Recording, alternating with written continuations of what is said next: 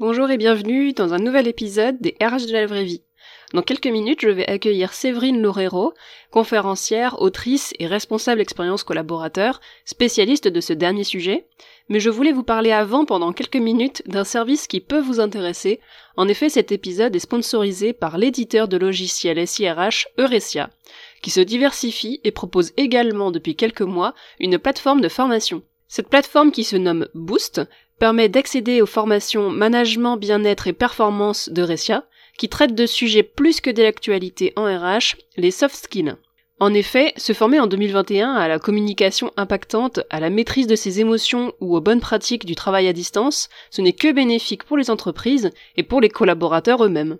L'intérêt de la plateforme est qu'elle propose des formations à la fois pour les collaborateurs, les managers et les RH. Proposant depuis longtemps des contenus gratuits tels que des livres blancs, les canapés RH, les articles du blog Vie de bureau, Eurecia a décidé aujourd'hui d'aller encore plus loin pour lier SIRH et formation. Alors comment marche l'offre de formation Boost? Huit sujets de formation sont disponibles actuellement. À destination de tous les collaborateurs sont proposés doper votre efficacité au quotidien, communiquer avec impact, mettez les émotions au service de l'efficacité et relever le défi du travail à distance. Et les managers et RH pourront également trouver des formations à leur intention avec les sujets Devenez manager coach, assurer le bien-être de votre équipe, réussir sa prise de poste de manager et créer une équipe performante.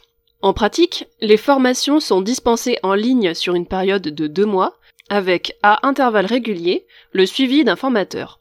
Au début, au milieu et en fin de formation, celui ou celle-ci vérifie les acquis et la progression de chacun. Entre ces points, la personne formée intègre les contenus en totale autonomie via la plateforme Boost. Les groupes sont composés de 6 à 10 personnes maximum pour permettre un meilleur suivi. Les formateurs sont des professionnels certifiés, pédagogues passionnés et connaisseurs du terrain. L'idée c'est de permettre une progression pas à pas, de l'autonomie et de l'accompagnement à la fois, et une formation en lien avec des cas concrets. Alors, si vous souhaitez grandir et faire grandir les collaborateurs et les managers de votre entreprise, n'hésitez pas à aller consulter le site de l'offre Boost qui se trouve dans les notes du podcast. Vous y trouverez les dates des prochaines sessions et toutes les infos sur les thématiques qui vous intéressent particulièrement. Enfin, Eurecia a voulu faire un petit cadeau à la sororité RH. Avec le code sororité RH 20, vous pourrez bénéficier de 20% de réduction sur toutes les formations. Toutes les infos sont en notes du podcast. Bonjour et bienvenue sur le podcast Les RH de la vraie vie, le premier podcast destiné aux femmes de la fonction RH. Ce podcast est issu de la sororité RH, la première communauté des femmes RH, et a pour but de permettre aux femmes travaillant dans le domaine des ressources humaines d'entendre d'autres femmes évoquer leur quotidien, leur vision du métier, leurs galères comme leurs joies, et ainsi chaque lundi recevoir une dose de positivité dans un métier parfois très compliqué. Alors dans l'épisode du jour, je reçois Séverine. Bonjour Séverine, je t'invite à te présenter. Bonjour Marie, je te remercie pour ton invitation. Euh, eh bien, euh, moi j'ai euh, autour de 40 ans, je ne serai pas plus précise que ça, et j'ai un parcours RH depuis toujours, et je suis aujourd'hui responsable marque employeur et expérience collaborateur au sein d'un grand groupe bancaire. Ok. Et si si tu repars depuis le début, comment t'es arrivé dans le milieu des RH à la base? Euh, un peu euh, un peu par euh, accident en tout cas c'était pas prévu. Moi j'ai intégré une fac de psycho pour pour être psychologue mais en cabinet psychologue clinicienne et puis fur et à mesure de la formation, je trouvais ça euh, hyper intéressant. Vraiment, j'adore, j'adore la psycho, j'adore le domaine, mais euh, un peu loin des, des réalités. C'est-à-dire que euh, clairement, tu, tu, quand tu es psychologue clinicienne, en plus je voulais être en cabinet, mais aussi en exercer en, en clinique ou en hôpital, et, et, et, là tu traites des cas qui sont quand même très très particuliers. Et moi, je trouvais intéressant la psycho du quotidien, la psycho qui qui s'exprime dans euh, dans tes dans ton travail ou dans, dans, dans tes relations familiales ou amicales mais mais moins dans son côté pathologique de la chose. Mmh. et, euh, et, donc c'est au cours de mes études euh, à Nanterre euh, dans ma dans mon université que j'aime que j'ai découvert la psycho du travail. Et donc je me suis spécialisée à Nanterre. On pouvait se spécialiser dès la maîtrise. Et donc j'ai commencé dès la maîtrise à faire des, des, des stages. Et puis on avait même un un, cursus de maîtrise qui était euh, hyper bien fait où on avait six mois de cours et six mois de stage donc presque comme des, des, des césures quoi des périodes de césure. Et donc euh, dès mes premiers stages euh, en RH et en plus j'ai eu la chance moi de faire des, des premiers stages euh, super et notamment chez IBM où j'étais au, au, recrutement avec un pool de psy vacataires. Et, et, et, là clairement c'est exactement ce que je voulais faire. C'est-à-dire qu'on était plus dans une évaluation de la personnalité une compréhension des, des motivations humaines qui me plaisait parce que c'était euh, dans, une, dans un, objectif, non pas de soins, hein, je dis pas que c'est pas intéressant de soigner bien évidemment, mais moi dans l'objectif qui moi m'intéressait le plus, c'était euh, bah, de comprendre comment au quotidien ça s'exprime et comment au quotidien on peut euh, accompagner les gens en entreprise pour que euh, bah, ce potentiel qu'ils ont en eux s'exprime au mieux. Et, euh, et, et, tout ça avec l'aide de, de, cette compréhension qu'apportait la psycho. Ouais. Et donc ça répondait totalement, totalement à ce que, à ce que j'attendais. Donc là, je me suis spécialisée à fond sur la dernière année sur le DESS. Et, et donc j'ai eu mon titre de, de, psychologue du travail. Et, et voilà, et j'ai continué un peu chez IBM. Et puis ensuite, j'ai travaillé à la DRH de la PEC. sur un super projet avec le, le directeur RH euh, c'était c'était du c'était du temporaire hein. enfin c'était du un CDD long mais euh, mais il n'était pas prévu que je reste à la PEC et puis euh, et puis ensuite j'ai intégré un, un groupe qui était une filiale d'un cigaretier alors moi c'était la filiale distribution hors tabac ouais. et et là sur euh, une mission un peu particulière au début, euh, la première qui était une mission de reclassement. J'étais euh, chargée de, enfin il y avait des sites en fermeture dans ce groupe en province. Moi j'étais à Rouen sur la première année, un site qui fermait parce qu'on déménageait, on regroupait des sites en fait. Et, donc l'idée de mon DRH était d'internaliser l'accompagnement plutôt que de le de le confier à un cabinet externe comme tu peux le faire comme tu peux le faire euh, généralement, les, les, les, groupes font plutôt ça, hein, de confier ça à des, à des groupes externes. Voilà. Mm. Euh, lui, son idée, c'était euh, de recruter euh, une équipe, parce qu'il y avait plusieurs sites en, qui fermaient en même temps, hein, de recruter une équipe, de nous former. Donc moi, j'ai eu, je crois, quasiment un mois de formation avec un cabinet spécialisé. Donc on a été formé à toutes les méthodes d'accompagnement, de reclassement et d'outplacement, et, et ensuite de nous, de nous poster sur site. Donc moi, j'ai été posté sur site à Rouen.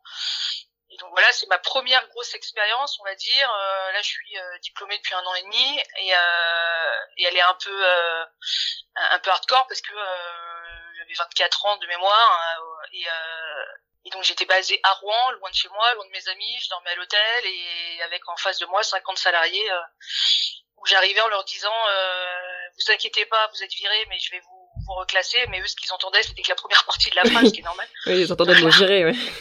Bah ouais, et puis en plus, euh, il y avait euh, toute mon équipe, euh, mon DRH et toute l'équipe RH, eux étaient basés à Paris, donc j'étais la seule représentante RH. Donc ça fait un peu un peu caricatural, mais c'était complètement ça. Hein. C'était la RH parisienne venue du siège à Paris ouais. pour virer les, les, salariés de Rouen. C'était on était complètement là-dedans.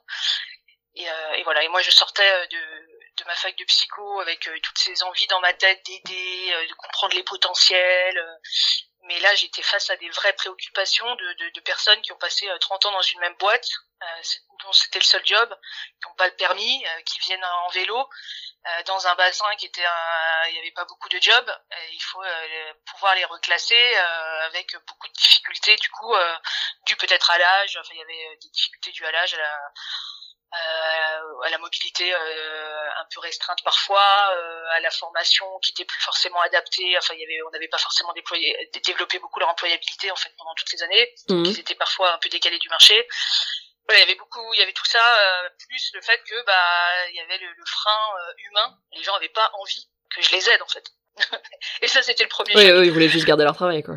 Bah, ils voulaient juste euh, garder leur boulot. Puis en plus, ils n'avaient pas un. Euh, forcément, ils étaient pas en train, ils étaient pas encore à ce moment-là. Moi, j'y étais très tôt en plus dans le. C'est-à-dire qu'il nous a placés sur site avant que le plan ait été fini de négocier. Euh, ce qui veut dire que euh, en plus, ah. les négociations, ouais. Ah, mais en termes de. Était... Ouais, en termes de politique, c'est particulier parce que ça voulait dire du coup que c'était même si c'est pas fini de négocier, c'est bon, c'est carré, vous allez être viré de toute manière, quoi. Ouais, alors voilà. Donc c'était toute la difficulté, c'est que je n'avais pas le droit euh, de, de, de, commencer à, à, à travailler, en fait, à, à, à, mettre en place des actions de reclassement. Euh, je n'étais même pas, euh, j'avais même pas encore le droit de m'afficher comme antenne d'emploi. Euh, mon DRH, il m'a envoyé là. Alors je crois que c'est, on a eu trois semaines, trois quatre semaines euh, de, de, recoupement, euh, moi sur place et négo en cours, avant que ça se termine. Et, et mon objectif, c'était, tu dois te fondre dans le paysage Voilà. Bah, oui, oui, tu faisais un peu la taupe, quoi. Ouais, alors non, c'était pas la taupe, c'était de commencer euh, parce qu'on avait bien anticipé toutes ces difficultés que, que, que les salariés auraient à, à, venir frapper à ma porte en fait, mmh. ou à accepter d'être accompagnés. Donc l'idée c'était euh, pour dès que les négos soient dès que les négos étaient terminés, qu'on enchaîne très vite, qu'on commence très vite l'antenne emploi, et que donc on exploite ces trois quatre semaines avant la fin de la négo pour que moi, bah, je commence euh, à euh, faire connaissance avec eux, à essayer d'acquérir leur confiance, mais pas dans un objectif top, vraiment dans un objectif, euh, vous voyez, je suis là pour vous aider. Voilà. Mais du coup, cette période était ultra difficile parce que bah, je, il fallait pas que j'en fasse trop. mm. il fallait pas que aussi ça vienne, que, que, sans le faire exprès, mon attitude vienne potentiellement ou poser des problèmes dans la négo. Euh, mais il fallait aussi quand même que je me rapproche des gens. Et, euh, et vraiment c'est ça faisait enfin c'est il fallait il fallait euh, je sais même plus je sais même plus dire ce que ce que j'ai fait mais il fallait que je fasse assez j'étais constamment sur mes gardes c'était assez fatigant. D'ailleurs c'est une, une, première expérience qui a été assez compliquée pour moi à vivre parce qu'il y avait ce côté un peu humain où bah, j'étais pas la bienvenue très clairement. Et puis aussi tout ce que je faisais était scruté Mm. Je me souviens, euh, une anecdote, euh, quand l'antenne emploi a été lancée, j'avais formé des, euh, des groupes pour un petit atelier de simulation des entretiens, c'est comment les former à l'entretien de recrutement, quoi, parce qu'il y a des, des, gens qui n'avaient jamais fait d'entretien, ou alors un entretien il y a, il y a 20 ans. Oui, quand ils avaient 22 ans, leur premier job, et puis voilà, quoi.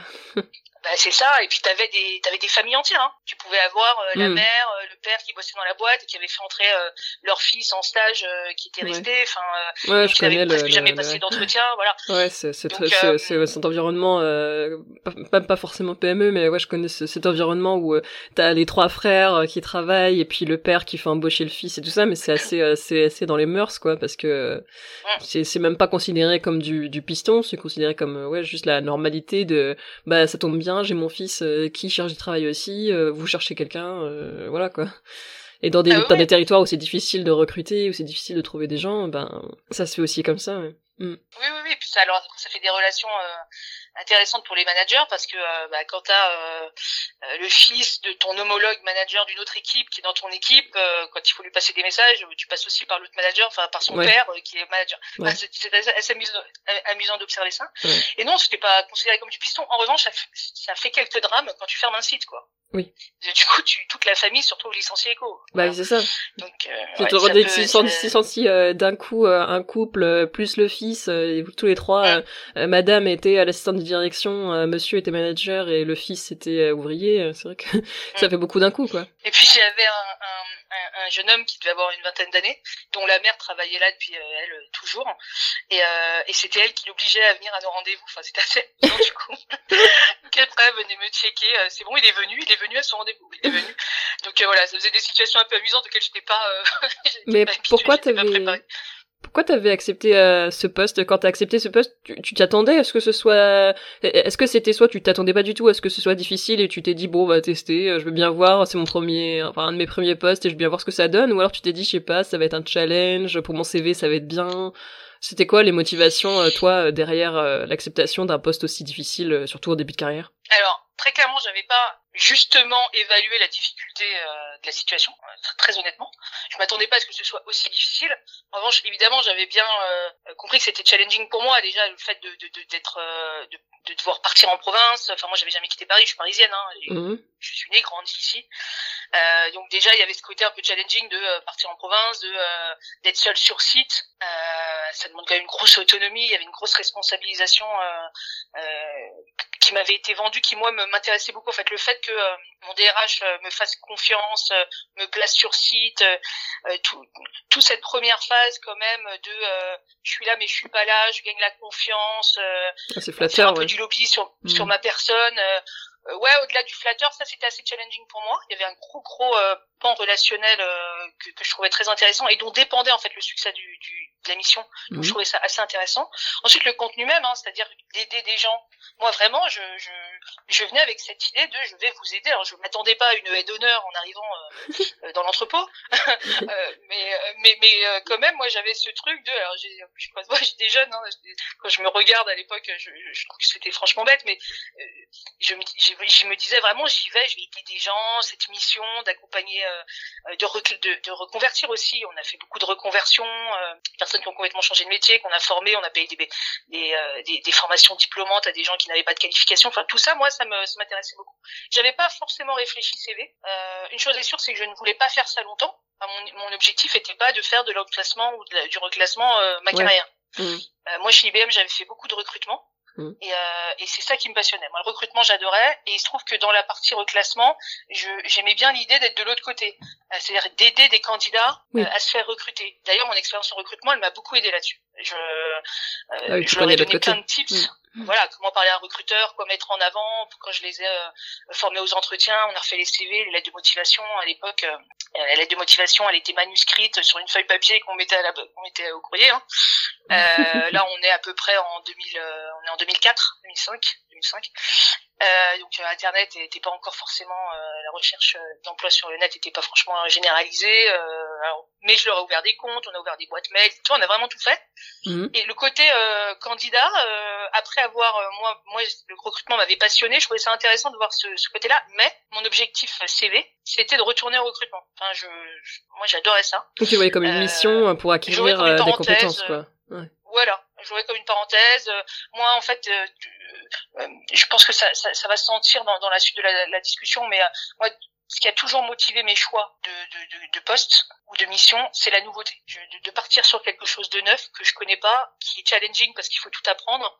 Euh, enfin, l'antenne emploi, on la montait de zéro. Hein. Hum, mais toujours avec euh, quand même une, une, une, une, ligne rouge de, de ce lien peut-être au recrutement et et puis à l'aide, enfin parce que tu, tu parles de d'aider, euh, j'ai l'impression que tu fais partie de ces RH qui sont là aussi parce qu'elles ont envie d'aider et d'accompagner l'autre. Euh, ça peut-être que ça se retrouve un petit peu aussi dans tout ce que tu as fait, parce que même ce que tu fais aujourd'hui, ça se retrouve. Euh, donc euh, j'ai l'impression ouais donc tu, tu te définis comme faisant partie de ces j'ai l'impression qu'il y a plusieurs sortes de RH qu'il y a des et celles qui se reconnaissent souvent dans la sororité RH c'est celles qui sont dans cet accompagnement du collaborateur dans cette aide à l'autre et je retrouve aussi oui dans ton côté euh, psychologue du travail et euh, c'est quelque chose que tu c'est quelque chose que tu revendiques cette cette envie d'aider et c'est ça t'a jamais posé souci en fait parce que il y a, y quand même un, un, truc où je me suis rendu compte euh, quand je suis arrivé dans les RH, c'était que c'était pas vraiment notre but d'aider. Moi, on me l'a souvent reproché en fait de vouloir aider les collaborateurs,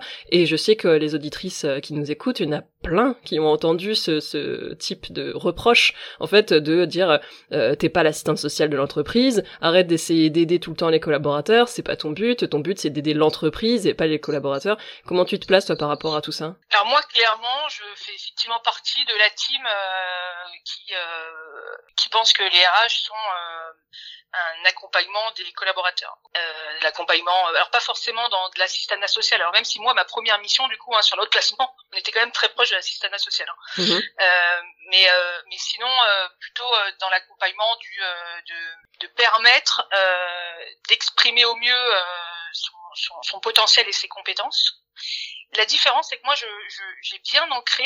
Moi, je suis très, je, suis hyper orienté résultat. Même à titre perso, euh, tu vois, je, je, si je vais nager, j'ai un objectif de, de, de, de kilomètres. Tu mhm. vois euh, si je vais, euh, enfin voilà, c'est pas, c'est pas rigide dans, dans ma façon de faire, mais Il y a perso un but. et voilà et, et, pro, moi, je suis vraiment dans dans, dans ce, ce, je suis hyper compétitrice, mais dans dans un sens positif. Enfin, je crois de la chose, c'est-à-dire que j'aime moi me fixer des objectifs, mais pour moi euh, et, euh, et, les atteindre. Et je suis très orientée résultat. Et, et quand mon, mes boss me fixent des objectifs, en réalité, moi, je les retravaille ces objectifs et je me fixe toujours un objectif à cet objectif. Tu vois. Donc, euh, mm-hmm. je suis un peu voilà.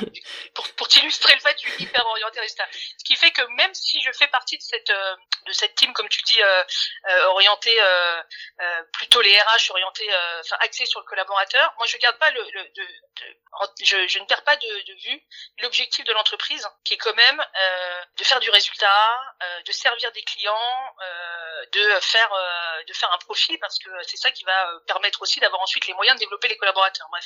Donc quand je dis, je pense que les RH sont là pour accompagner les collaborateurs et, et faire en sorte qu'ils expriment au mieux leur potentiel. C'est pas dans c'est pas une fin en soi. La fin en soi, c'est qu'ils expriment au mieux leur potentiel pour contribuer au projet collectif de l'entreprise. Tu vois, j'ai toujours.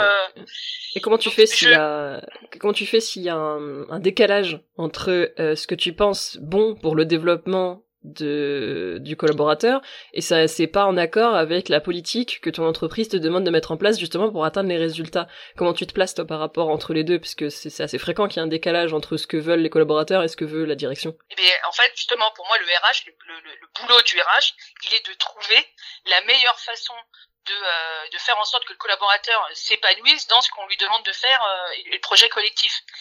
Et s'il y a euh, un, un, gap euh, qui n'est pas euh, franchissable, alors déjà c'est pas à moi de choisir, hein. enfin c'est pas au RH, hein, c'est au collaborateur de faire son choix. Mmh. le RH il peut lui proposer, il peut faire des, des, des, des, propositions d'un côté et de l'autre pour la, une, une, meilleure adaptation.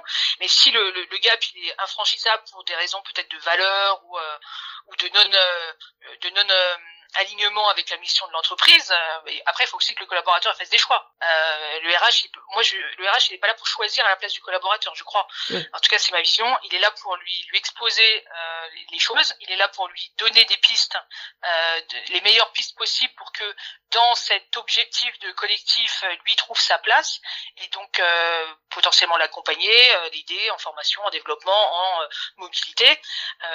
mais si cet objectif collectif est fondamentalement pas aligné avec ce que lui euh, veut faire. Hein. Après, il faut aussi se poser la question de, de rester. Enfin, je, ouais. je suis assez, euh, assez clair là-dessus. Et puis même ça se pose, euh, la question se pose aussi au recrutement. Quoi. Et la question se pose complètement au recrutement. Moi, j'ai eu des euh, donc après euh, après cette expérience de mmh. à l'autre placement, ouais.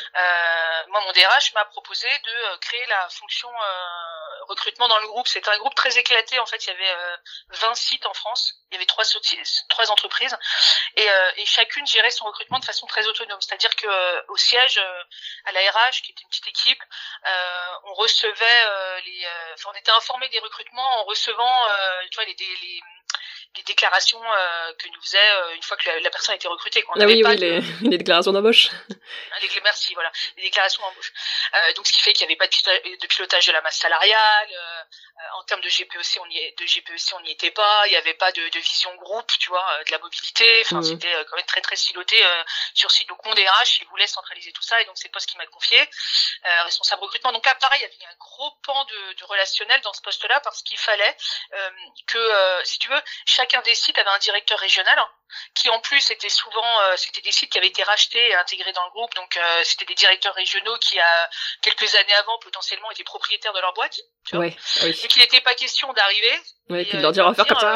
Euh, voilà, on va faire comme ça. Euh, c'est moi que maintenant je vais recruter tes gars. Non, ça, ça fonctionnait pas.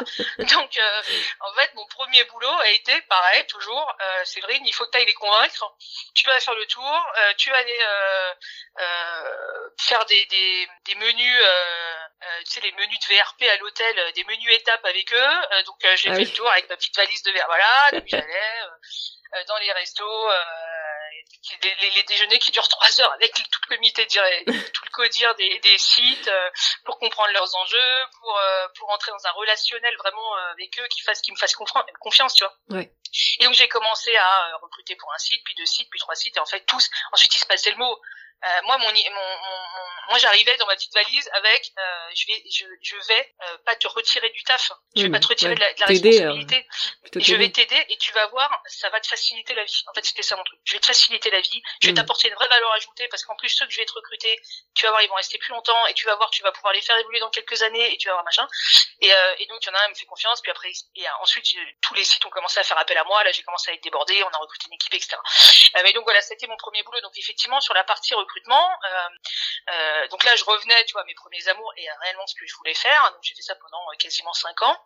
Pour reboucler avec ce que tu me disais avant, moi, c'était pas rare du tout que je sois face à un candidat et que je l'oriente sur un autre poste. Hein. Il un, un, candidat qui était là, qui avait postulé à un poste précis. Oui. Au cours de l'entretien, au cours de ce qu'il avait envie de faire, au cours de ce que je percevais peut-être de compétences un peu transversales, parce qu'un candidat aussi, ça peut avoir des difficultés à se projeter dans un, un autre, un autre poste qu'il a jamais fait parce qu'il connaît pas forcément les compétences déjà qui sont demandées dans un autre poste. Mm. Il sait pas forcément déceler les compétences transversales. Euh, il sait ce qu'il fait aujourd'hui. Euh, il sait pas forcément déceler que c'est ce qu'il oui. fait aujourd'hui en fait peut être transposé, tu vois. Oui, oui, oui. Bon, aujourd'hui, on parle je... beaucoup de soft skills, mais euh... ouais, je me suis rendu compte que les gens, ils étaient, euh, la plupart des salariés étaient très très peu au courant même de ce que c'est une compétence en fait, et de oui. de quelles compétences ils ont eux, parce qu'après il y a même des histoires de légitimité. Moi, j'ai déjà eu des salariés qui me disaient, bah moi j'ai pas de compétences dis bah du coup pourquoi pourquoi t'es en poste du coup si t'as zéro compétence? Ah bah je sais pas, j'ai été recruté parce qu'il est avec moi. D'accord. Et c'était moi qui devais euh, leur expliquer euh, dans le cadre de projets GPC que j'ai fait que ce que c'était une compétence et puis euh, qu'ils en avaient surtout et qu'ils en avaient plein et leur lister là il y avait tout un travail aussi de de, de leur redonner confiance dans le fait qu'ils ont des compétences, qu'ils ont un, intérêt à être là en fait. Et mmh. c'était. Et c'est encore plus difficile sur des, des, des des postes, des candidats euh, qui n'ont pas l'habitude de parler de leur poste, parce que quand tu es, par exemple, sur les postes cadres, il y a quand même cette habitude où, euh, enfin, on, sait prendre un peu de hauteur sur ses compétences. Euh, moi, j'ai, alors, j'ai participé à la fermeture de site, mais j'ai aussi participé à l'ouverture de site, quand même. Mm. Et, et, notamment, j'avais ouvert des, des, des, entrepôts où il fallait recruter des gros volumes de préparateurs de commandes. C'est hyper difficile à recruter. Moi, j'adorais ces entretiens-là parce qu'il faut vraiment aller chercher la compétence. Et, et donc, on, sur des ouvertures de sites, il n'y avait pas que les préparateurs de commandes. Du coup, tu recrutes toutes les fonctions. Donc tu as parfois des candidats devant toi qui viennent se présenter pour un poste de euh, ouais, préparateur de commande et qui en fait pourraient être, je sais pas, ordonnanceur, euh, euh gestionnaire de stock, des choses comme ça. Et, et, et du coup, c'est hyper difficile de les faire parler de leurs compétences parce que quand tu leur demandes racontez-moi une journée, il va te dire je prépare des commandes. je prépare des commandes. Ah oui. L'entretien il pourrait durer trois minutes. Hein. Ah c'est hyper et, et, c'est vraiment des entretiens. Moi, je, je, suis passionnée par les, les, les métiers euh, les sites, euh, tu sais, bah, les métiers industriels ou. Euh, ouais, il y a un vrai travail d'investigation, quoi. Mm. Voilà, qu'on appelle peu qualifiés, mais en réalité, ils savent faire tellement de choses. ah ouais, c'est juste ils ont pas conscience. C'est hyper transversal. Ouais, Je suis totalement d'accord avec toi. J'ai beaucoup bossé dans des milieux industriels et en effet, oui, c'est des gens qui ont une richesse, c'est pas possible, mais qui sont persuadés, qui ne savent rien faire et qu'ils ont, euh, qui, ouais, on me disait vraiment non, moi j'ai pas de compétences, je suis là parce que, enfin, il y en a certains qui m'ont mm. dit, ouais, je suis, j'étais embauché parce que j'ai vu de la lumière et je suis passé devant l'entreprise. Mm. Ah bah oui, oui, ça c'était... Oui, Alors que de l'autre côté, ah euh, côté j'avais des cadres qui euh, me disaient euh, alors moi je me vois bien PDG dans trois mois. Ouais. Exactement. donc donc voilà, oui effectivement dans le recrutement aussi tu peux avoir. Moi je pense d'ailleurs qu'un bon recruteur c'est un recruteur qui, qui, qui a cette cette vision plus globale de l'entreprise euh, et qui s'est aussi projeté, qui est aussi en capacité de projeter le, le, le candidat euh, euh, versus le projet collectif, de voir est-ce que bah tu vois de pas être obligé de, de, de lui dire ce qu'on disait juste avant, dans un an bah il faut choisir, si t'es pas aligné, il faut partir. Non, enfin t'es le recruteur, tu l'as recruté il y a quelques, il y a un an, t'aurais dû avoir décelé ça. Ouais.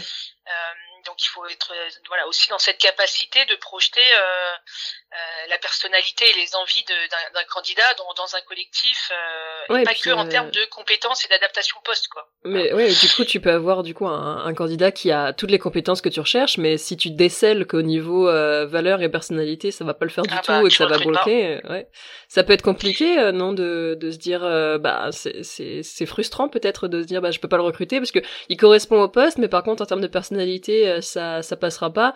J'ai vu beaucoup, enfin, j'ai pas pas trop dans le recrutement, mais plutôt des salariés euh, qui étaient déjà en poste quand j'étais encore euh, moi-même RH euh, salarié, où au niveau compétences techniques, ça collait nickel, ils étaient super efficaces. Mais par contre, au niveau personnalité, c'était une catastrophe. Et mes directeurs voulaient quand même les garder parce qu'ils étaient efficaces, tout en passant l'éponge, on va dire, sur même des gens qui étaient toujours toujours en retard ou qui étaient très, qui répondaient avec des insultes tout le temps au manager ou ou qui partaient en plein milieu de la journée parce qu'ils en avaient marre. Et au final, j'avais l'impression que ce qui était valorisé, c'était la compétence technique et pas euh, vraiment le comportement parce que, euh, surtout sur des postes difficiles à recruter, parce que on savait que si lui partait, euh, on aurait du mal à le remplacer. Mais du coup, ça, ça légitimait le comportement du salarié qui continuait à faire tout ce qu'il voulait puisque il savait qu'il était invirable entre guillemets. Donc c'est, c'est, je trouvais ça compliqué moi à gérer bah, au quotidien. C'est super compliqué. Tu, je pense que tu finis par le payer à un moment ou à un autre. Mm. en tant qu'entreprise, hein, je veux dire. Et alors moi, je, m'inscris mais tellement dans l'inverse de ça, c'est-à-dire que pour moi, des compétences techniques, ça s'acquiert. Oui. Euh, J'avais fait un, je sais plus si c'était un article ou un, ou un, ou un, podcast, mais sur euh, euh, sur euh, le fait que moi, enfin moi, quand je prenais des briefs quand j'étais au recrutement, je prenais des briefs auprès de managers. Quand je demandais bon, les compétences techniques ou métiers, et, et j'essayais de les classer. Et quand on, on, on, me parlait des recherches V sur Excel, enfin non mais c'est une blague. Enfin, les recherches V sur Excel, si tu veux, le candidat, je le prends 5 minutes sur un coin de table et je, je, le forme. Hein. Enfin, pas, en revanche le relationnel, savoir s'organiser, anticiper, euh, prendre de la hauteur sur son activité, être proactif, hein, ça c'est beaucoup moins rapidement. Enfin, tu, tu, peux d'ailleurs faire acquérir ça à, des, à, des, collaborateurs, hein, mais ça va prendre beaucoup plus de temps que la recherche sur Excel. Hein. Oui. moi, les compétences, mais même l'anglais, hein, l'anglais, je, je, ça je l'ai entendu, mais des, des, centaines de fois, l'anglais, parfois sur le poste, il n'y en a pas besoin, mais on sait jamais. On ah oui, j'ai entendu beaucoup aussi. Ouais. On sait jamais. dans, dans le doute que toute l'entreprise soit bilingue, parce que moi-même j'ai déjà été recrutée. Bon, c'était pour un job étudiant, mais euh, j'avais été recrutée parce que bon, j'avais, j'avoue, j'avais menti. j'avais dit oui, oui, je suis bilingue anglais parce que je voulais le poste. j'ai jamais parlé anglais en cinq ans. mais non, mais voilà, parce que on le se dit euh, dans une espèce de projection, si jamais euh, on veut le faire évoluer ou alors moi, ce que je répondais, c'est alors si on veut le faire évoluer, c'est que c'est un candidat qui a du potentiel. Si c'est un candidat qui a du potentiel, euh, bah on, il apprendra l'anglais en fait. Tu vois, s'il veut le poste, qu'il a du potentiel et que nous on met les moyens en face. Oui, puis il est motivé, il apprendra. Euh, et puis s'il comprend pourquoi il doit apprendre l'anglais pour son poste, il sera d'autant plus motivé parce que il verra tout de suite pourquoi il faut parce que il y a ça aussi c'est comprendre pourquoi il faut acquérir telle compétence. Si on lui dit juste bah non faut que tu te formes sur euh, tel logiciel euh, t'occupe t'occupe tu comprendras plus tard bah le, le gars il a aucune motivation euh, personnelle à le faire puisqu'il se dit bah là pour l'instant j'en ai pas besoin. Je sais même pas si j'en aurais besoin un jour. Pourquoi j'irais me m'embêter à aller me former euh, sur un truc chiant là alors que je sais même pas à quoi ça va me servir? C'est c'est c'est quelque chose que j'ai j'ai souvent aussi euh, reproché dans les entreprises où j'ai travaillé, c'est de pas expliquer aux gens pourquoi ils font quelque chose et pourquoi on doit les former sur quelque chose et de de vouloir garder euh, l'information euh, au niveau de la sphère de direction parce que alors par peur ou par pour regarder ou même par flemme hein, des fois pour pas donner l'information parce que ils avaient pas envie de prendre le temps de le faire. Mais en fait ça ça change tellement tout une fois que les gens comprennent pourquoi. Moi quand j'ai quand j'expliquais euh, les décisions RH, euh, enfin quand je pouvais le faire et que j'expliquais la décision RH, ça passait tellement plus facilement après parce que justement bah, les gens ils avaient compris en fait pourquoi je travaillais comme ça. Et, euh, et ça met une ambiance tellement plus bien sûr. tellement plus cool. Mais, en plus les RH ça, ça charrie un, un nombre de fantasmes incroyables. Enfin parce qu'on a des données on, enfin on a connaissance de données qui sont des données secrètes notamment tu vois la REM euh, ou bien on a euh, connaissance d'informations qui sont des informations qui sont souvent euh, pas communiquées tout de suite, mais parce qu'il y a des obligations légales, d'abord d'informer les représentants, etc. Et donc, de, de, de, par son activité même, les RH sont un, un, charrient un nombre de fantasmes dans la tête des, des collaborateurs énormes. Et en plus, il y a un fantasme qui est souvent doublé d'une posture un peu euh, dans une posture un peu en retrait comme ça une posture un peu euh, faut pas tout dire euh, on est entre soi on le garde entre nous on donne pas toute l'information. Donc moi je sais bien faire la différence entre la nécessité de ne pas pouvoir délivrer toute l'information tout le temps, tu mm. vois, parce qu'il y a des, des, choses voilà, dans le domaine RH qu'on ne peut pas dire ou qu'on ne peut pas dire à, n'importe quel moment. Il y a des moments pour le dire. Euh, Et puis euh, la nécessité, en revanche, de d'avoir une posture d'ouverture, parce que en premier lieu, pour moi, en premier lieu, mon client, c'est euh, c'est le, le, collaborateur. Et ça, ça reboucle avec ce que tu demandais tout à l'heure. Moi, pour moi, mon client, c'est le collaborateur et c'est pas la DG je sais que je et ça tu me demandais tout à l'heure si ça m'avait posé des problèmes. Ça ne m'a pas posé des problèmes. En revanche on m'a souvent dit euh, bon le dis pas trop fort quoi. Voilà on m'a souvent demandé de pas le dire trop fort euh, en interne, mais euh, c'est vraiment parce que c'est souvent dit quand même dans les dans les actus RH. Euh, moi, c'est quelque chose avec lequel j'ai du mal cette notion de client collaborateur. Ça me, je sais pas en termes de valeur, ah moi ça. Ah non, moi j'aime bien. Ça me... Moi j'aime bien parce que je suis dans ce truc d'orientation résultat, tu vois. Enfin donc coup j'aime. Euh, mais moi je, ah si, moi j'aime bien me dire que que, que j'ai un client euh, et que mon client c'est le collaborateur parce que du coup ça m'oblige à avoir des devoirs envers lui. mais après tu peux, bon après si c'est une histoire de wording, tu peux tu peux y mettre exactement les mêmes les mêmes intentions sans l'appeler client. Hein. Je pense que ouais, après les échanges que j'ai eu avec toi, pas, on n'est pas très éloigné. Non, non, non, mais c'est, ouais, j'ai jamais voulu utiliser. C'est après, bah, il y, a des mots comme ça qui m'ont jamais. Tu vois, par exemple, le, mot talent, j'ai jamais aimé non plus parce que je trouve que ça fait une différence entre les gens et que ça, ça induit que certaines personnes sont des talents et que d'autres euh, n'en sont pas. Et je trouve que en termes de mots, je suis très attachée au sens des mots et à la, la sonorité des mots. Et puis, et je trouve que le, fait de dire talent pour parler de certaines personnes, alors maintenant, bon, j'ai l'impression que ça c'est un peu galvaudé et qu'on dit talent pour absolument tout le monde. Mais quand j'ai fait mes études RH, on me disait, bah il y a certaines personnes, tu vois, c'est des talents, c'est des gens qui sont avec des vraies compétences rares. Les, hauts potentiels. Voilà. Et puis il y a les autres. Euh, moi, je, je, je m'intéressais plutôt aux autres ceux qui sont pas des talents. Et je trouvais ça un peu, un peu dégueu pour eux de leur dire, bah toi t'es une personne qui est pas très rare et du coup on s'en fout un peu. Par contre l'autre, tu vois, le cadre là c'est un talent avec un T majuscule et du coup lui on va le chouchouter parce qu'il faut le garder. Mais euh, je, moi je me mettais plutôt à la place de ceux qui sont pas des talents et du coup je disais mais pour moi ils sont tous des talents en fait. Et ils ont tous des compétences, ils sont tous importants pour l'entreprise parce que c'est l'ensemble qui fait que l'entreprise tourne, pas le fait qu'on ait euh, deux trois qui soient des talents et les autres qui sont euh, du bétail qu'on peut les débarquer quand on veut parce que enfin, ça marche pas comme ça quoi. Et, et la notion de, de client ouais c'est plus je, je le vois plutôt comme moi mes, mes salariés je les prenais plutôt pour des des collègues en fait, plein de collègues où on est tous sur le même pied d'égalité et on travaille tous vers le même client qui est celui en dehors de l'entreprise, enfin le client final quoi. Et mm. du coup, euh, j'ai jamais trop employé cette notion de même si je comprends le truc ouais. Moi, je me considère euh, pas forcément à pied d'égalité. Je me considère en dessous en fait. C'est pour ça, c'est pour moi c'est mes clients. Si si euh, ah oui d'accord. je vois. C'est moi c'est tu vois c'est pour ça que je te dis ça me ça me donne des devoirs envers eux en fait. Euh, mmh c'est euh, c'est mon premier l'objectif de ce que je fais c'est leur c'est les, les servir en fait voilà. Moi c'est ça ma vision euh, de la chose. Euh, et c'est pas euh, l'objectif de ce que je fais euh, d'un RH c'est pas d'appliquer des procédures RH mmh. la procédure RH c'est pas une finalité la procédure RH la finalité pour moi ça doit être de servir quelqu'un et ce quelqu'un ça tu l'as client ou et, c'est un collaborateur. Donc moi je mais mais peut-être que du coup parce que j'ai beaucoup vu moi la posture RH euh, inverse, euh, la posture RH justement où on est un peu supérieur ou euh, ouais, parce que c'est la direction. Qui sans doute ça m'a peut-être un peu braqué et, et j'ai peut-être pris complètement le contre-pied à l'inverse trop, j'en sais rien. Bon mais après moi je le lis très bien et j'ai pas eu de remontée. Enfin, mon boulot il, est bien fait donc j'ai pas de je vais continuer mais jusqu'à ce que je me rende compte que qu'il faut que j'arrête mais mais moi pour moi je, je sers un, un, un client et mon client c'est pas mon boss, mon client c'est pas mon DRH, mon client c'est pas mon DG, mon client c'est le collaborateur. Et du coup la direction c'est le DG et mon, et, mon DRH, il me donne des, des évidemment, euh, il me donne une vision, il me donne une ambition, il me donne des perspectives, il me donne des, des lignes directrices. du coup, c'est pas tes euh, la direction n'est pas ton client. C'est. Euh... non, la direction c'est pas mon client. Comment la direction, tu le... c'est euh, mon moyen. Je sais pas comment dire. Oui, mon moyen, mon, mon ma, ma, ma, ma vision, ouais, ma ligne directrice. Euh, après, il faut qu'il valide, évidemment. Euh, je, je suis pas du tout un franc-tireur en entreprise, absolument pas. Euh, donc, tu te places pas. Je... on dit, on, on dit, on dit souvent que la, la RH, c'est le service qui est parfaitement entre les collaborateurs et la direction et qui aide à faire passer les messages dans un sens et dans l'autre. Du coup, tu te places pas sur ce point de vue-là? Tu te, j'ai un schéma qui se met en place dans ma tête. Je me mets un peu plus vers côté collaborateur, en fait. Ok. Euh, mais je pense que je contrebalance parce qu'en réalité, quand tu dis qu'on dit ça, ça c'est ce qu'on dit sur le papier.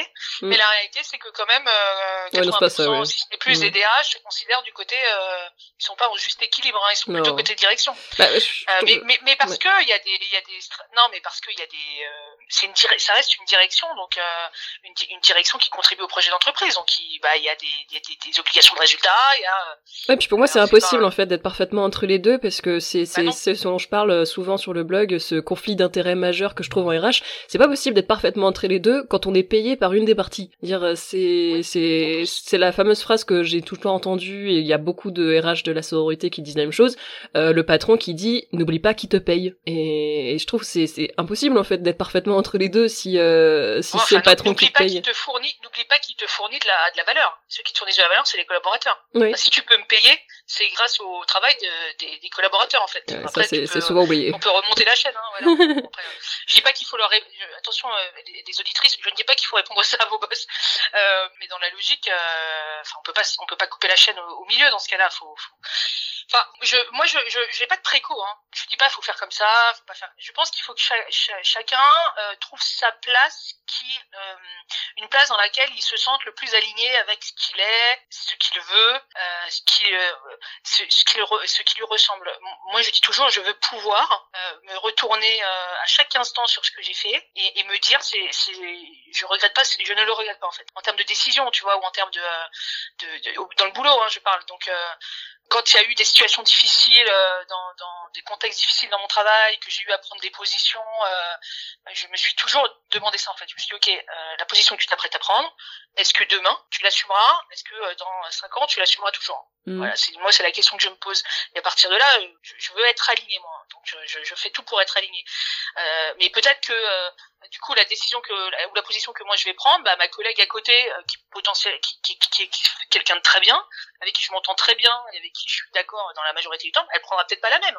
Et parce que elle, alignée avec elle-même, ses valeurs, ce qu'elle veut faire, ce qu'elle veut être, etc. Ce sera, tu vois, sur ça, je suis pas dans le jugement ou dans dire il faut être comme ci ou il faut être comme ça. Mmh.